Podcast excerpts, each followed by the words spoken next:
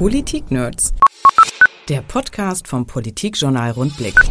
Das ist die neue Folge von Politik Nerds, Folge 7. Und ich bin nicht allein auf dieser Couch, wie es üblich ist hier beim Rundblick, sondern Thomas Uhlen ist bei mir. Und Thomas Uhlen ist Landessekretär der Caritas hier in Niedersachsen. Herzlich willkommen. Ganz herzlichen Dank für die Einladung. Sehr gerne. Lassen Sie uns zuerst mal über das sprechen, was überhaupt ein Landessekretär bei der Caritas ist und wie Sie überhaupt Landessekretär bei der Caritas geworden sind. Das ist ja nicht so ein Beruf, der naja, wenn man 15 oder 13 ist, sagt man, ja, ich will mal Landessekretär bei der Caritas werden. Wie, wie ist es gekommen? Das ist vor allem auch äh, von der Begrifflichkeit ein ganz äh, neu geschaffenes äh, Amt, eine neu geschaffene Funktion, äh, da es bisher auf der Landesebene keine einheitliche Vertretung der drei Caritas-Verbände in Niedersachsen gab. Im Unterschied zu anderen Wohlfahrtsverbänden ist es so, dass die Caritas an den Bistümern ausgerichtet ist. Somit haben wir den Caritas-Verband für das Bistum Osnabrück, in Hildesheim und in Fechter sitzt der niedersächsische Teil des Bistums Münster, der Landescaritasverband Oldenburg. Und äh, dadurch hat äh, man festgestellt, dass die Nähe zur Politik, äh, gerade auch äh, in zentralen Entscheidungsfragen, einfach nicht da war, weil man in Fechter, Osnabrück und Hildesheim dann doch von Hannover aus gesehen in der, Peripherie liegt. Und äh, die drei Direktoren haben dann vor einigen Jahren schon gesagt, wir müssen uns hier äh, landesweit aufstellen und äh, dann im äh, vorherigen Jahr äh, zugespitzt äh, festgestellt, wir brauchen eigentlich eine Person, die als ständiger Vertreter in Hannover sitzt und hier auch Ansprechpartner ist für die Ministerien, für den Landtag und natürlich dann eben auch für alle Verbände, mit denen wir zusammenarbeiten.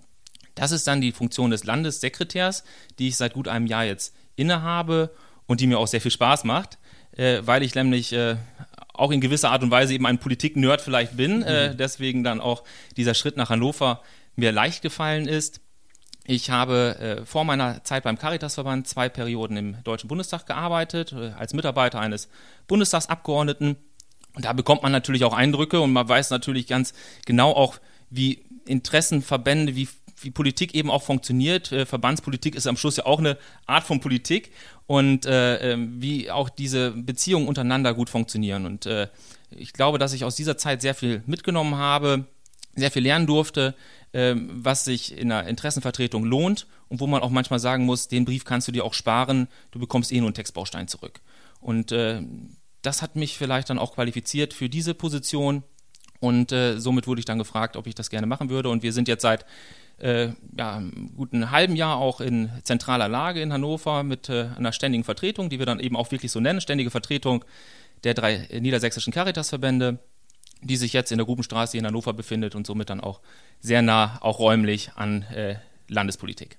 Es ist ja eine wichtige Koordinationsaufgabe, die Sie dann sozusagen bei der Caritas auch wahrnehmen. Ich stelle mir das immer ein bisschen schwierig vor, ähm, weil es ja diese Bistümer sind, die dann sagen, ach du lieber Himmel, jetzt kommt wieder der aus Hannover, das habe ich doch viele Jahre lange selbst gemacht. Ähm, Gibt es da auch so ähm, Dinge, die man erstmal überwinden muss einfach, wo man sagt, naja, das muss jetzt schon sozusagen irgendwie zentral auch ein bisschen zugeliefert werden, wir müssen da zusammenarbeiten miteinander. Es ist eben nicht mehr so wie vor 20 Jahren. Ja, die Funktion heißt ja auch ganz bewusst Landessekretär und nicht Landeschef oder Landesvorsitzender oder Präsident. Äh, und äh, macht eben dadurch schon deutlich, dass äh, ich nicht die oberste Spitze bin, sondern ich arbeite im Auftrag der drei Caritas-Direktoren. Die geben mir ihre politischen Aufträge, die ich in Hannover zu erfüllen habe. Mit denen habe ich natürlich dann auch einen engen direkten Austausch, was die Notwendigkeiten betreffen. Aber ich habe eben wirklich drei politische Chefs, die mir den, den Weg hier weisen, mit denen ich mich sehr kurz abstimmen muss. Und unsere oberste Maxime ist, wenn wir uns als Caritas in Niedersachsen verstehen, dann muss das auch die gesamte Caritas in Niedersachsen sein. Es kann nicht sein, dass ein Verband sich dann raushängt und sagt, okay, ich fühle mich durch dich nicht vertreten, ich ziehe mich jetzt zurück und äh, macht ihr das mal. Ähm, das ist nicht unser Anspruch. Unser Anspruch ist wirklich, die gesamte Fläche von Niedersachsen in der katholischen Wohlfahrtspflege zu vertreten und das klappt bisher sehr gut, habe ich das Gefühl. Und äh, ist dann natürlich auch sehr wichtig, dass man nicht nur in Hannover eben sitzt, in dieser Blase, das erlebt man auch. Meine Vorzeit habe ich äh, eben schon angedeutet im Bundestag. Sie kennen den parlamentarischen Alltag ja, ja auch. Ähm, man kommt schnell in die Gefahr, auch in so einer Blase zu sitzen. Und äh, aus dieser Blase muss man häufig raus. Und damit äh, habe ich auch meinen Ansporn, mich häufig in den Verbänden aufzuhalten, auch bei denen vor Ort zu sein, die Probleme mitzunehmen, auch deren Boote zu sein in den äh, Fragestellungen, die einfach unsere Einrichtungen, die unsere Mitarbeiterinnen und Mitarbeiter vor Ort bewegen. Und diese nehme ich mit und äh, gebe denen hoffentlich auch einiges wieder zurück. Lobbyarbeit. Das klingt draußen ganz oft so nach, uh, da in der Lobby, äh, mitten in der Nacht in der Lobby ist noch Licht und dann kommen Leute mit Geldkoffern und dann wird also in Hinterzimmern irgendwas geregelt. Und ich meine, ich habe das ja auch eine Zeit lang mal hinter mir. Es ist ja häufig viel profaner, als man denkt. Ich habe heute äh, in meinen Mails äh, einen, einen Schriftverkehr zwischen einem Landrat, der dann in dem Moment eigentlich auch eine Art von Lobbyarbeit gemacht hat, mit einem Ministerium. Der hat irgendwann Ende Juli einen Brief geschrieben und bekam jetzt äh, in dieser Woche oder letzte Woche einen Brief zurück. Ähm, äh, eigentlich ein sehr profaner Vorgang am Ende. Vielleicht können Sie das auch einem Hörer oder einer Hörerin mal deutlich machen, wie Lobbyarbeit eigentlich in der Praxis dann oft aussieht und gar nicht ungeheimnisvoll aussieht. Ja, ich äh, versuche dann immer im Privaten, wenn mich jemand fragt, was machst du eigentlich jetzt beruflich? Du bist da irgendwie in Hannover, sage ich erst, ja, ich mache Politikberatung. Dann haben alle ganz große Fragezeichen. Dann sage ich, ja, kann auch sagen Lobbyist für die niedersächsische Caritas, weil ich selber auch immer eine kleine Hemmung noch habe. Aber mittlerweile bin ich auch ganz selbstbewusst äh, und äh, auch in der Verwendung der Begrifflichkeit Lobbyismus. Äh, denn diese Interessenvertretung ist einfach unbedingt notwendig. Die brauchen wir, um eben auch die Probleme nach vorne zu bringen. Lobbyisten sind nicht nur äh, große Konzernvertreter, sondern da sind eben dann auch Vertreter aus der freien Wohlfahrtspflege, das sind Vertreter vom ADAC, das sind Vertreter von Umweltverbänden, das sind Lobbyisten, die ihren Einfluss dann eben auch für das Klientel, was sie vertreten, deutlich machen möchten in der Politik. Und daher ist dieser Begriff verrucht äh, gar nicht mehr bei mir äh, so, so drin, äh, sondern ich äh, sage, das ist eine ganz wichtige Aufgabe auch in der, in der Politik. Und ähm, ja, glaube, Annette Schawan wurde mal zugeschrieben, dass sie gesagt hat, Netzwerken bedeutet, ganz, arm, äh, ganz lange abends zusammenzusitzen und ganz viel zu saufen. Ähm, Zitat Ende. Ich das heute im Rundblick gelesen zu haben. ähm, das, diese Zeit ist äh, vorbei, auch weil es mittlerweile eine andere Generation auch von Politikern äh, gibt, mhm. die sich eben auch als, als Dienstleister ihres Wahlkreises, ihrer Bürgerinnen und Bürger verstehen und eben auch das tun, was wir auf der Verbandsseite ja auch ähnlich machen. Wir nehmen das mit, was wir von zu Hause mitbekommen und vertreten diese Interessen dann gegenüber Landesregierung, Landespolitik. Und äh, daher kann man ganz selbstbewusst sagen, ich bin Lobbyist und äh, äh, habe dabei aber eben transparent zu sein. Natürlich bedeutet das eben auch, dass man dokumentiert, dass man auch seine Schreiben äh, äh, die man rausschickt, äh, aufbewahrt. Und mhm. natürlich bedeutet das eben auch, dass man ähm, ja, mit Fakten sauber arbeitet. Aber das bedeutet natürlich auch, dass man persönliche Gespräche äh, zu Abgeordneten sucht, dass man sich mit Regierungsvertretern auch trifft äh, und äh, diese Gespräche dann eben auch über ganz konkrete Themen dann führt, so wie das jeder Bürger und jede Bürgerin eben auch machen kann und machen sollte. Ist das so, es gibt ja immer wieder die Diskussion, sollten diese Gespräche alle nicht öffentlich unbedingt stattfinden, muss ja nicht gleich ein Facebook Live geben, aber durchaus im öffentlichen Kalender stehen, dass es transparent ist, wer spricht eigentlich wann mit wem. Wenn ich Sie richtig verstehe, würden Sie sagen, hätte ich nichts dagegen. Ich habe kein Problem damit, dass jemand sieht, mit wem ich wann als Politiker auch dann sozusagen spreche. Also auf europäischer Ebene gibt es ja auch ein Transparenzregister, was äh, in Brüssel beispielsweise dann auch unter den äh, akkreditierten Organisationen den Deutschen Caritasverband aufführt. Das heißt, auch auf äh, der Ebene haben wir überhaupt kein Problem damit, äh, äh, diese Transparenz auch nach außen deutlich zu zeigen, dass man hier Gespräche sucht. Ähm, ob es für jedes heikle politische Thema immer gut ist, äh, wenn schon während des Diskussionsvorgangs deutlich ist, wer hat mit wem gesprochen, wo ist jetzt der derzeitige Stand, bezweifle ich manchmal. Auch bei den derzeitigen Koalitionsverhandlungen oder Sondierungsgesprächen in Berlin ähm, wird mehr getwittert, habe ich manchmal das Gefühl, mhm. als wirklich auch äh, sich mit dem Problem intensiv erstmal hinter verschlossenen Türen auseinandergesetzt, um dann vielleicht mal mit einer großen Lösung rauszukommen. Somit haben wir jetzt schon eine ja, eine ungeheure Dichte auch an Informationen, äh, die aber der Problemlösung manchmal nicht äh, gut tun. Ähm, ich habe vor kurzem einen Artikel gelesen, ich glaube, den hatten Sie sogar irgendwo geteilt. Lokaljournalismus, irgendwie sowas ja, ähnliches. Ja, genau. genau. Schöner Artikel übrigens in Chrismon, äh, äh, große Leseempfehlung, ganz toller Artikel über eine Lokalzeitung im Sauerland, ganz kleine Zeitung, die den Wert von Lokaljournalismus äh, nochmal deutlich macht. Genau, und die auch in diesem Bericht dann ganz deutlich gesagt hat, unsere Aufgabe ist es auch in einer gewissen Art und Weise, die Gesellschaft zusammenzuhalten. Mhm. Deswegen müssen wir nicht über jeden Streit berichten, sondern wir müssen eben dann am Schluss auch Lösungen berichten oder auch über Lösungen äh, ähm, in, in, den Zeitungen berichten.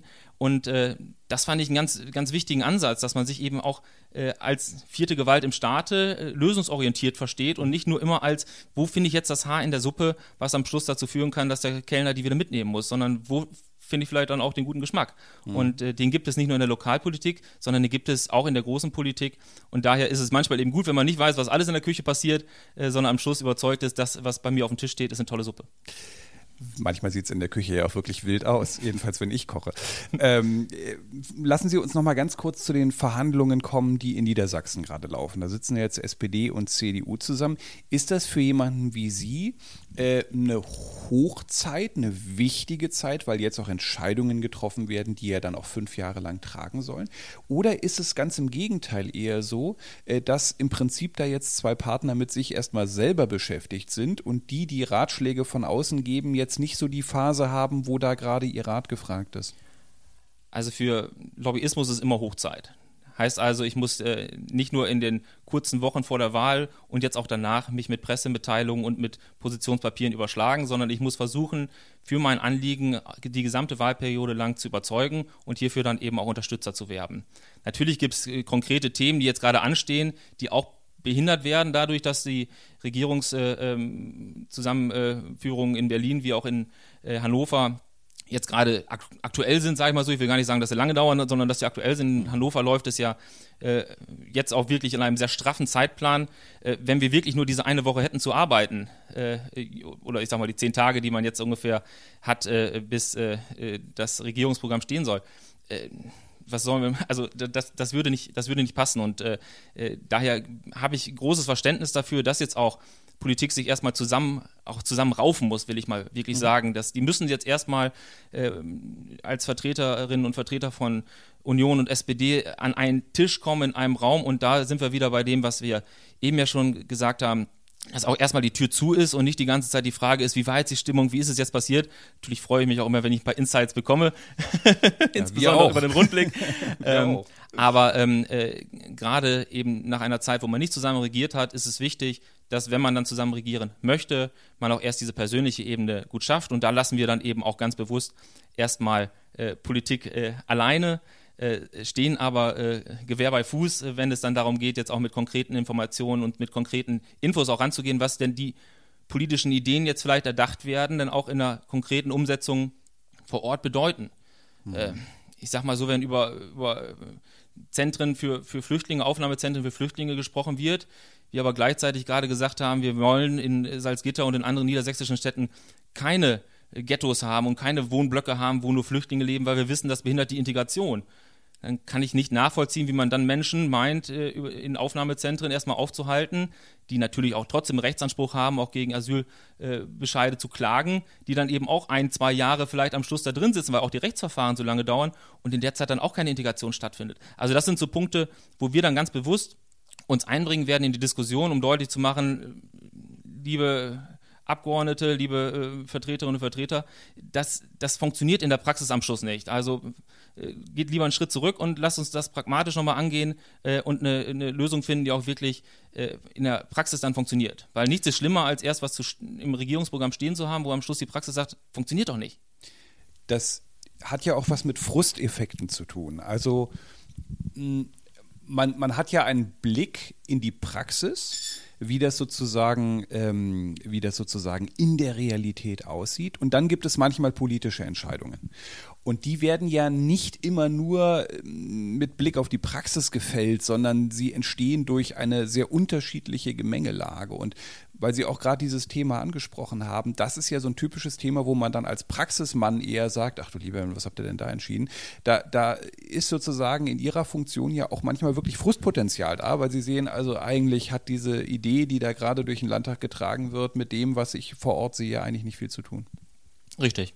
Also Frust wird immer äh, ja dadurch erzeugt, dass ich am Anfang zu hohe Erwartungen habe. Mhm. Und hohe Erwartungen werden natürlich auch im Wahlkampf, werden im Vorwahlkampf geschürt. Das ist, äh, ist ja auch Teil des politischen Geschäfts.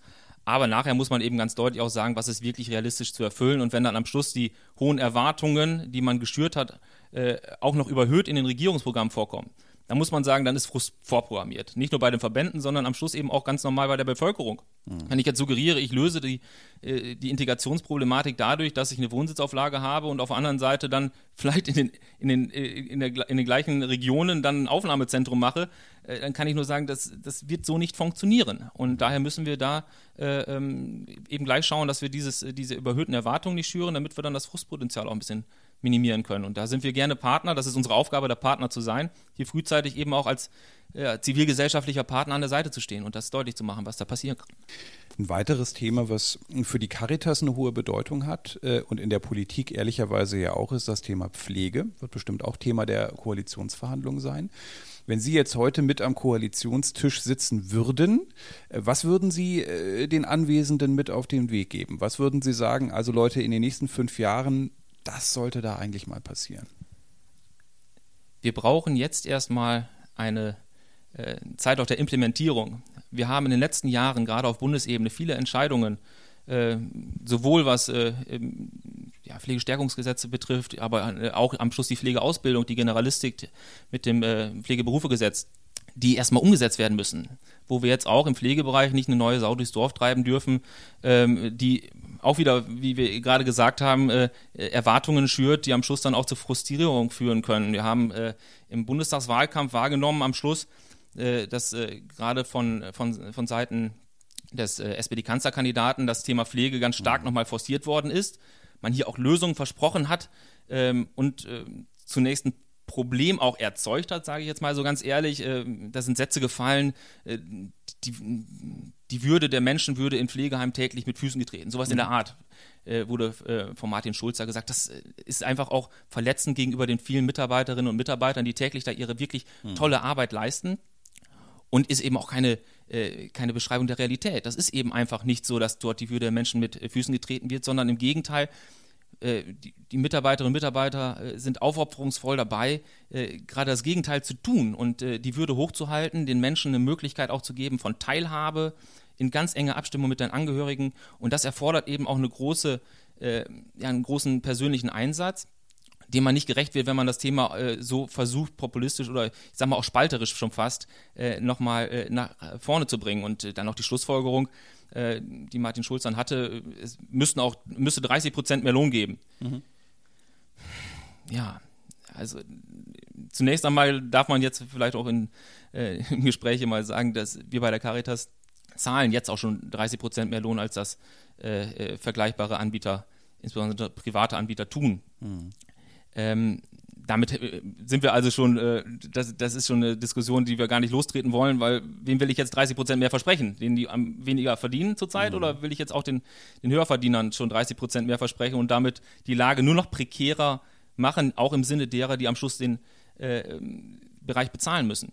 Daher sind das kleine Schritte, die umgesetzt werden müssen. Ich wünsche mir vom Land, dass wir da auch eine größere Verantwortung auf Landesebene noch wahrnehmen, diese Sachen ganz intensiv begleiten. Da müssen viele Themen ja auch auf Landesebene umgesetzt werden aber auch in einer gewissen Art und Weise nicht jeden Tag wieder versuchen, das Thema neu aufzuzäumen, sondern erstmal zu schauen, was kann denn jetzt wirken. Wir sind uns alle bewusst, dass wir nicht von einem auf den anderen Tag den Fachkräftemangel in der Pflege lösen werden.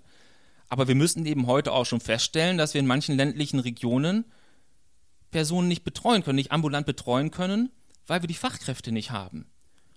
Und das liegt nicht alleine nur an den Wegepauschalen, die natürlich auch eine Rolle spielen. Hm. Ist auch die Finanzierung, wenn die Strecken länger werden. Aber äh, schlussendlich ist die Frage, wer macht es? Wer ist dort vor Ort? Wer kann die Pflege erbringen? Und äh, da sind wir am, äh, ich sag mal, im, im, oberen Alter in ähnlicher Lage wie im, im äh, jungen Alter. Äh, dadurch, dass eben viel Betreuung mittlerweile an Pflegedienste oder eben auch in Kinderbetreuung stattfindet, ist dieser Bereich so gewachsen in den vergangenen Jahren, auch mit neuen Modellen. Kurzzeitpflege. Wir haben jetzt auch schon Pflege über, über Nacht, mhm. äh, die auch zu einer großen Entlastung natürlich der vielen Menschen äh, führt, der, der pflegenden Angehörigen, die aber auch dazu führt, muss man eben auch ganz klar feststellen, dass unsere Wirtschaftskraft so ist, wie sie ist. Dass so viele Menschen heute sozialversicherungsverpflichtet äh, verpflichtet arbeiten können. Ähm, die Menschen erfahren ja eine Entlastung dadurch, dass diese Pflege geleistet wird von freier Wohlfahrtspflege und vielen anderen Trägern.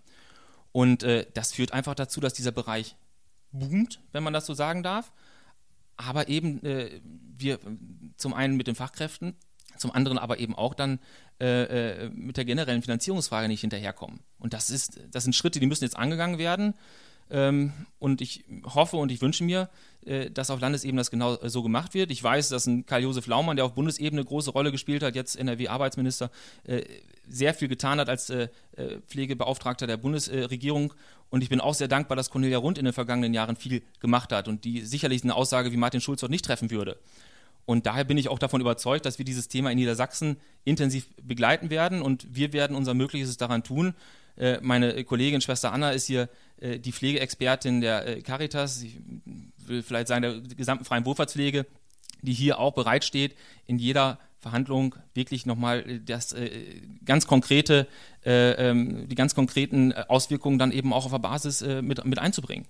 Gestern hieß es bei einer Ausbildungspressekonferenz, dass es äh, Pflegeberuf mehr Bewerber gibt als Plätze.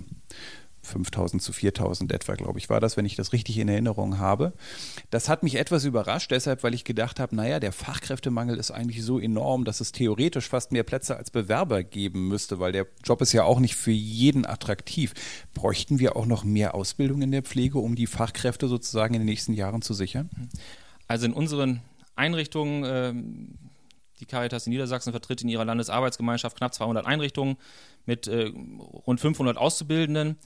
Äh, können wir uns erstmal grundsätzlich nicht darüber äh, beklagen, dass das, das Ausbildungsfeld nicht äh, attraktiv ist. Das haben Sie ja auch gerade ja so gesagt. Also der Beruf Altenhilfe, Altenpflege ist ein, ist ein äh, spannender Beruf, weil er eben auch diese menschliche Nähe bringt und auch vielen äh, etwas zurückgibt. Und äh, daher hängt er nicht alleine am, am, am, Geld, sondern es ist eben das gesamte Berufsfeld, was inter, interessant ist, auch für Menschen immer noch sehr interessant ist.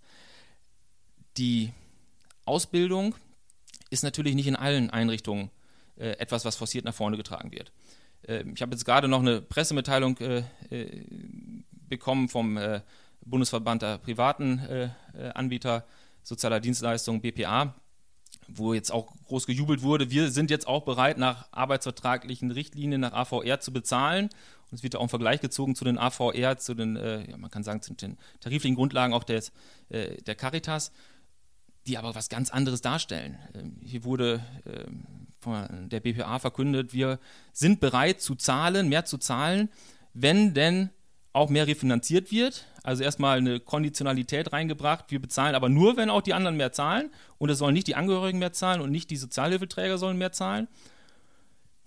Ja, das ist nach dem, nach dem Motto, äh, äh, wasch mir den Pelz, aber mach mich nicht nass. Äh, da, da werden Erwartungen auch wieder geschürt die vielleicht Auszubildende dann auch äh, aufnehmen.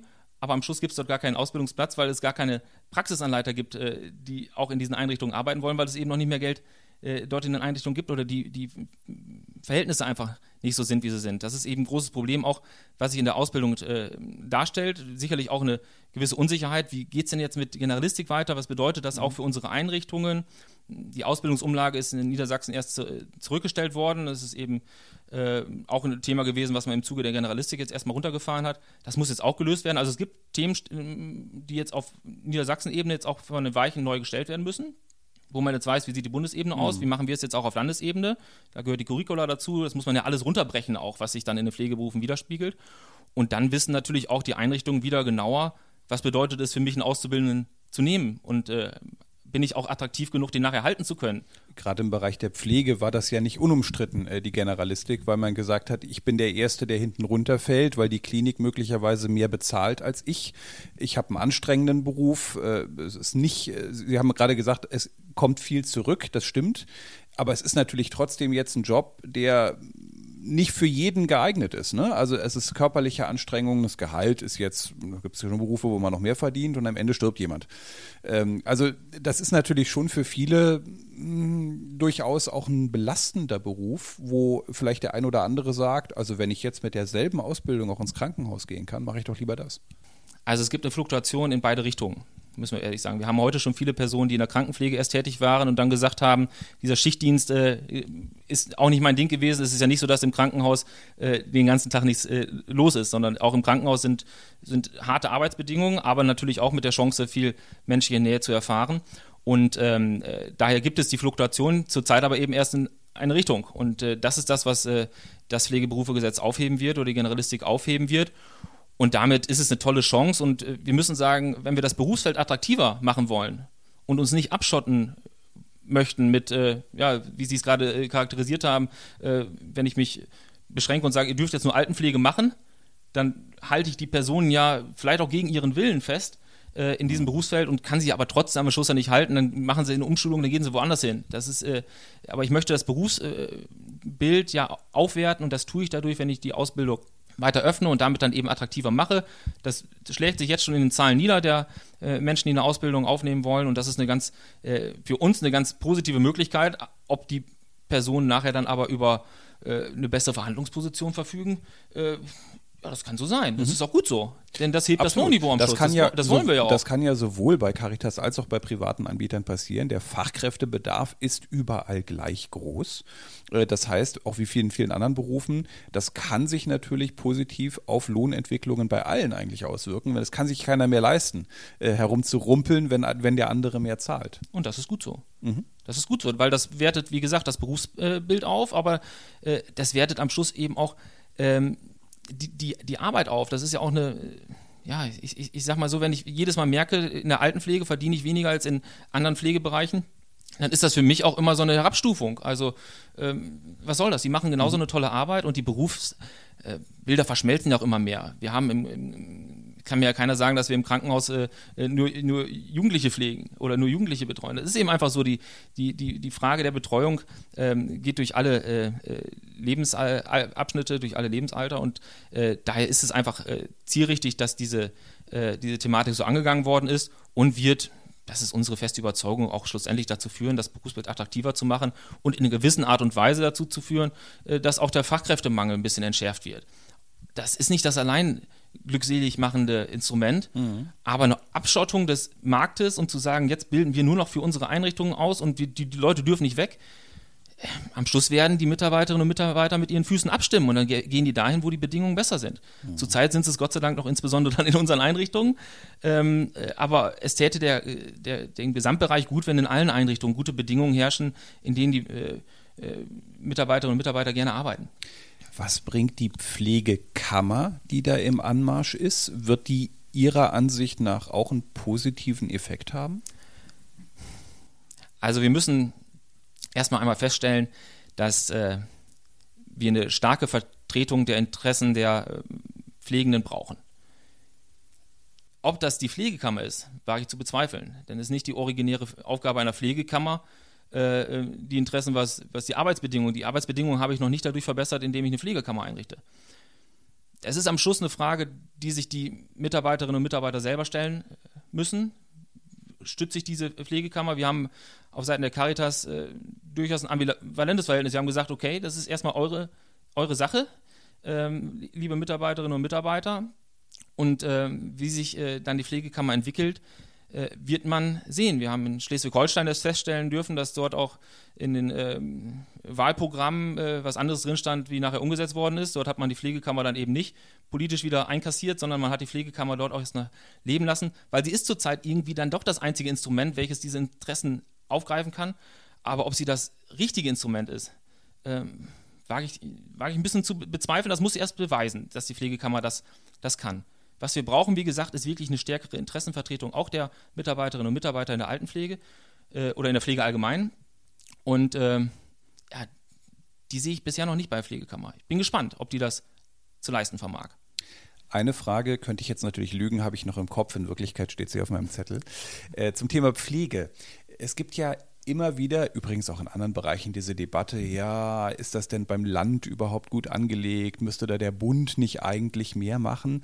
Das ist bei der Pflege ja auch irgendwie ein Thema, weil wenn Sie als Caritas zum Beispiel Pflegeheime haben, dann arbeiten die in Hessen nach anderen Kriterien als in Niedersachsen zum Beispiel, weil das eben anders geregelt ist.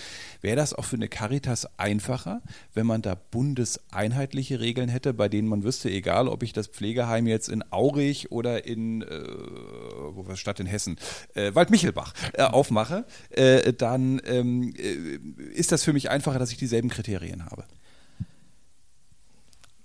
Also es wird zurzeit eine wissenschaftliche Studie erarbeitet, insbesondere auch angestoßen durch Karl-Josef Laumann, Bundesebene, die bis 2020 äh, ja, wissenschaftlich fundiert sagen soll, was bedeutet ein Fachkräfteschlüssel und die Unterschiede auch im Fachkräfteschlüssel äh, im ähm, oder im Personalschlüssel in, äh, im Ländervergleich. Und was bedeutet eben auch am Schluss die Relation von, äh, von, von Fachkräften in der Einrichtung? Am Schluss für die Pflege. Und ähm, wir haben große Unterschiede. In, in, in, Bayern ist der Personalschlüssel um 20 Prozent höher, als es in äh, manchen ostdeutschen Bundesländern so ist. Und in Niedersachsen ist auch nicht weit davon entfernt, die rote Laterne hier äh, ähm, zu haben. Bundesdeutsch, äh, West, äh, in den westdeutschen Bundesländern oder alten Ländern haben wir sie. Und ähm, hier ist es ganz wichtig, dass wir da genau sehen, was wir ähm, ähm aus äh, wissenschaftlich fundierten ähm, Einschätzungen am Schluss bekommen ähm, und äh, ob es am Schluss bundeseinheitlich besser geregelt werden kann. Es wird derzeit ja schon viel bundeseinheitlich geregelt. Und die Frage ist, äh, ob nicht das Land erst noch ein bisschen mehr Verantwortung gebrauchen würde, gerade eben auch was äh, ähm, die Verhandlungen betrifft, äh, da am Schluss dann äh, doch vor Ort manche Einrichtungen nicht in der Lage sind, für sich das Beste auszuhandeln und da äh, einheitliche Maßstäbe dann uns doch mehr bringen würden. Aber wir sind auch auf einem guten Weg. Es gibt äh, das Bewusstsein, dass was getan werden muss in, in, in allen Bereichen. Das will ich wirklich keinen unterstellen, dass, äh, äh dass jemand jetzt versucht, äh, da was auszubremsen, sondern ähm, dass wir Herausforderungen haben, die wir jetzt angehen müssen, ist, glaube ich, in allen Bereichen, bei Kostenträgern wie auch auf Seite Politik, Einrichtungen klar. Ähm, bundesweit alleine hat uns nicht immer alleine glückselig gemacht und äh, die Zufriedenheit am Schluss in den Einrichtungen wird nicht automatisch äh, sofort dadurch äh, äh besser äh, in gleicher Relation, wie ich den Personalschlüssel anpasse. Aber es hilft natürlich, äh, die, die Rahmenbedingungen maßgeblich zu verbessern. Aber allein Bundes, wenn alles in Berlin entschieden wird, wird es nicht immer dafür vor Ort besser. und das hat sich auch in anderen Bereichen bisher bewahrheitet und wir sind sehr dankbar dafür, dass wir hier in Niedersachsen einen engen Draht auch haben zu den Entscheidern und mich würde freuen, wenn die auch noch mehr entscheiden dürften und auch äh, würden, äh, was die Rahmenbedingungen der Altenhilfe äh, und der Pflege allgemein betreffen. Das Schöne am Podcast ist ja, dass man äh, auf die Uhr gucken kann dabei mal und dann sieht man, dass wir schon 30 Minuten reden. Aber das Schöne ist auch, dass wir sagen können, ja und, wenn Sie jetzt keine Lust mehr haben, mit uns weiter zu reden und weiter zuzuhören, dann drücken Sie doch einfach auf die Stopptaste. Aber wir beide hatten uns vorgenommen, noch ganz kurz zum Ende, äh, über das Thema Armut zu sprechen. Es gibt nämlich einen interessanten Artikel in der FAZ, ist schon vor einiger Zeit äh, erschienen. Ich hatte ihn damals gelesen und ich äh, war sehr dankbar, dass Thomas Uhlen mich daran erinnert hat. Da geht es nämlich um Georg Kremer, der übrigens nicht Chef der Caritas genannt werden möchte, wie man darin auch lesen kann. Und es geht um das Thema Armut. Äh, interessant daran ist, dass es ja durchaus immer wieder eine Debatte über Armut in Deutschland gibt, die es ja durchaus auch gibt, die aber in der Tonalität durchaus unterschiedlich ist. Und ich würde mal schätzen, Herr Uhlen, Sie sind da sehr nah bei Herrn Kremer, denn er hat einen etwas anderen Ansatz, für den er sich auch manchmal auch kritisieren lassen muss. Ja, Herr Krämer darf sich jetzt schon im Ruhestand dafür kritisieren lassen, denn mittlerweile ist er nicht mehr mhm. nur Generalsekretär oder nicht, auf jeden Fall nicht Chef und auch nicht Generalsekretär, sondern äh, ist mittlerweile im Ruhestand. Ähm, die reine Empörung über Armutsthemen und äh, das ist das, was äh, äh, Herrn Krämer auch immer äh, ausgezeichnet hat, dass er hier versucht hat, immer äh, wieder den, den, den, den, Ball zurückzuspielen. Ähm, die reine Empörung hilft dem wirklich Armen nicht. Wir haben äh, eine große äh, Diskussion in der Gesellschaft jedes Mal, wenn äh, neue Zahlen herauskommen zum Armut-Reichtumsbericht oder auch eben alleine die, die Frage dann eben auch, wer ist armutsgefährdet. Wir spielen mit Statistiken, die am Schluss der wirklichen Problemlage der Menschen nicht gerecht wird, weil sie polarisieren, Empörung erzeugen, aber keine Lösungsansätze bieten. Ähm, und da bin ich ganz bei Professor Krämer, der eben ganz deutlich sagt, äh, wenn wir alles für alle fordern, dann äh, helfen wir am Schluss den wirklich Armen nicht. Mhm. Und die Skandalisierung alleine hilft uns auch keine Lösungsansätze vorzubereiten. Und ähm, wir müssen einfach feststellen, dass wir einen ähm, Sozialstaat haben, der viele kleine Schritte auch oftmals tun muss, keine anderen Möglichkeiten auch hat, weil alles miteinander verwoben ist die natürlich das Modell nicht von einem auf den anderen Tag verändern können. Ich kann groß fordern, dass ich jetzt äh, äh, Vermögensteuer äh, brauche, die äh, nach, von oben nach unten unverteilt wird, aber die Räder der Politik malen eben manchmal anders und äh, es ist auch richtig, dass wir diese Systemumwälzungen nicht so schnell machen können. Und ähm, was äh, Professor Krämer ganz deutlich sagt, ist, wir haben einen Sozialstaat, auf den wir stolz sein können und der macht äh, in vielen äh, Bereichen eine tolle Arbeit und äh, dass es alleine mehr Grundsicherung äh, im, im, Alter gibt, äh, die für Menschen geöffnet wird, zeigt ja auch, dass diese Instrumente angenommen werden.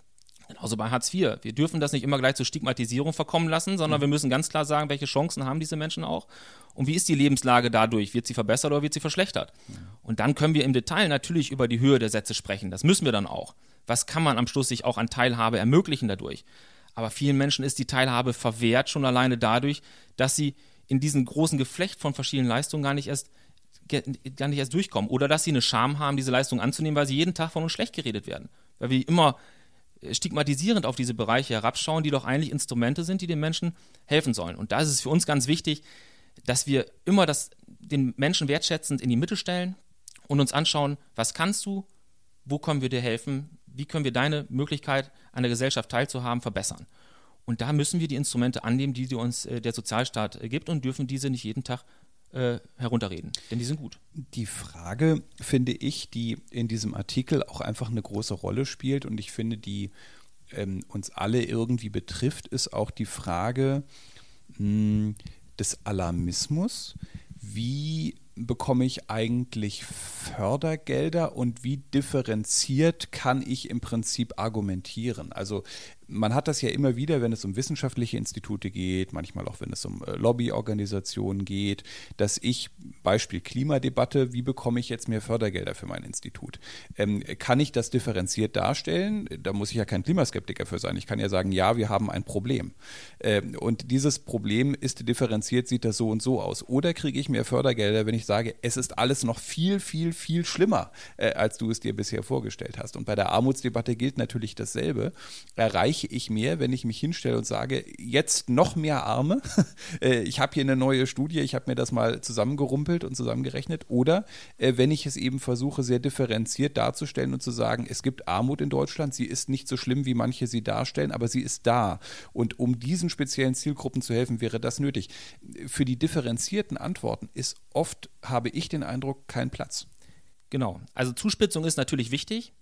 Aber wir müssen am Schluss eben aufpassen, dass es nicht ins Gegenteil umschlägt. Und das tut es häufig, gerade bei den Statistiken über Armut.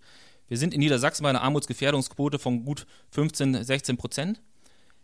Wenn ich diese Quote alleine jetzt für sich nehme und eine Steigerung dann marginal vielleicht um äh, ein halbes Prozent und Prozent als Alarmsignal sehe und die Spaltung der Gesellschaft geht weiter auseinander, dann muss ich erstmal ganz klar sagen, wir reden hier über eine Armutsgefährdungsquote, das ist eine Quote der Einkommensverteilung, die zeigt, es gibt hier Ungleichgewichte. Wenn ich am Schluss aber wirklich dann auch den Menschen helfen möchte, äh, die persönliche Schicksale haben, dann darf ich nicht schon die Tür zugeklappt bekommen, weil die Personen sagen, ja, du hast doch, du hast dich auf eine Statistik bezogen, wir erklären dir jetzt erstmal, wie die Statistik zu, äh, zu, zu interpretieren ist. Weil das passiert in der Politik eben und da habe ich die andere Seite eben kennenlernen dürfen, äh, sowohl im Bundestag als auch in der Kommunalpolitik. Wenn da gesagt wird, in, in, in deinem Wahlkreis, in, deiner, in deinem Landkreis, in deiner Gemeinde ist die Armutsquote gestiegen, dann kommt erstmal einmal ein Selbstverteidigungsreflex der, der. Politiker vor Ort und sagen, das kann doch gar nicht sein. Gucken Sie sich mal bei unsere Arbeitslosenzahlen an, unsere Region boomt. Ne? Das ist äh, häufig dann das, was auch Wohlfahrtspflege vor Ort entgegnet wird. Und wenn ich dann nicht die konkreten Beispiele habe, wo denn wirklich Armut herrscht, wo Menschen äh, äh, ja, auf der Parkbank übernachten müssen, wo äh, Wohnungslosigkeit ein gravierendes Problem ist, dann bin ich mit meinen Argumenten schnell am Ende und dann kriege ich mit meinen Forderungen dann auch keine weiteren Erhöhungen oder irgendwas durch. Sondern dann kriege ich das, was ich überhaupt nicht möchte und das ist geschlossene Ohren und äh, das ist das, äh, der Todesstoß für, für jeden Interessenvertreter, für jeden Lobbyisten. Wenn Politiker sagen, mit dem brauchst du gar nicht sprechen, der hat keine realistische Weltsicht mehr, sondern der redet nur äh, nach Empörung, der möchte nur Schlagzeilen. Das ist nicht unser Ziel. Wir möchten wirklich konkrete Menschen helfen und äh, da gibt es große äh, Herausforderungen, die auf uns zukommen.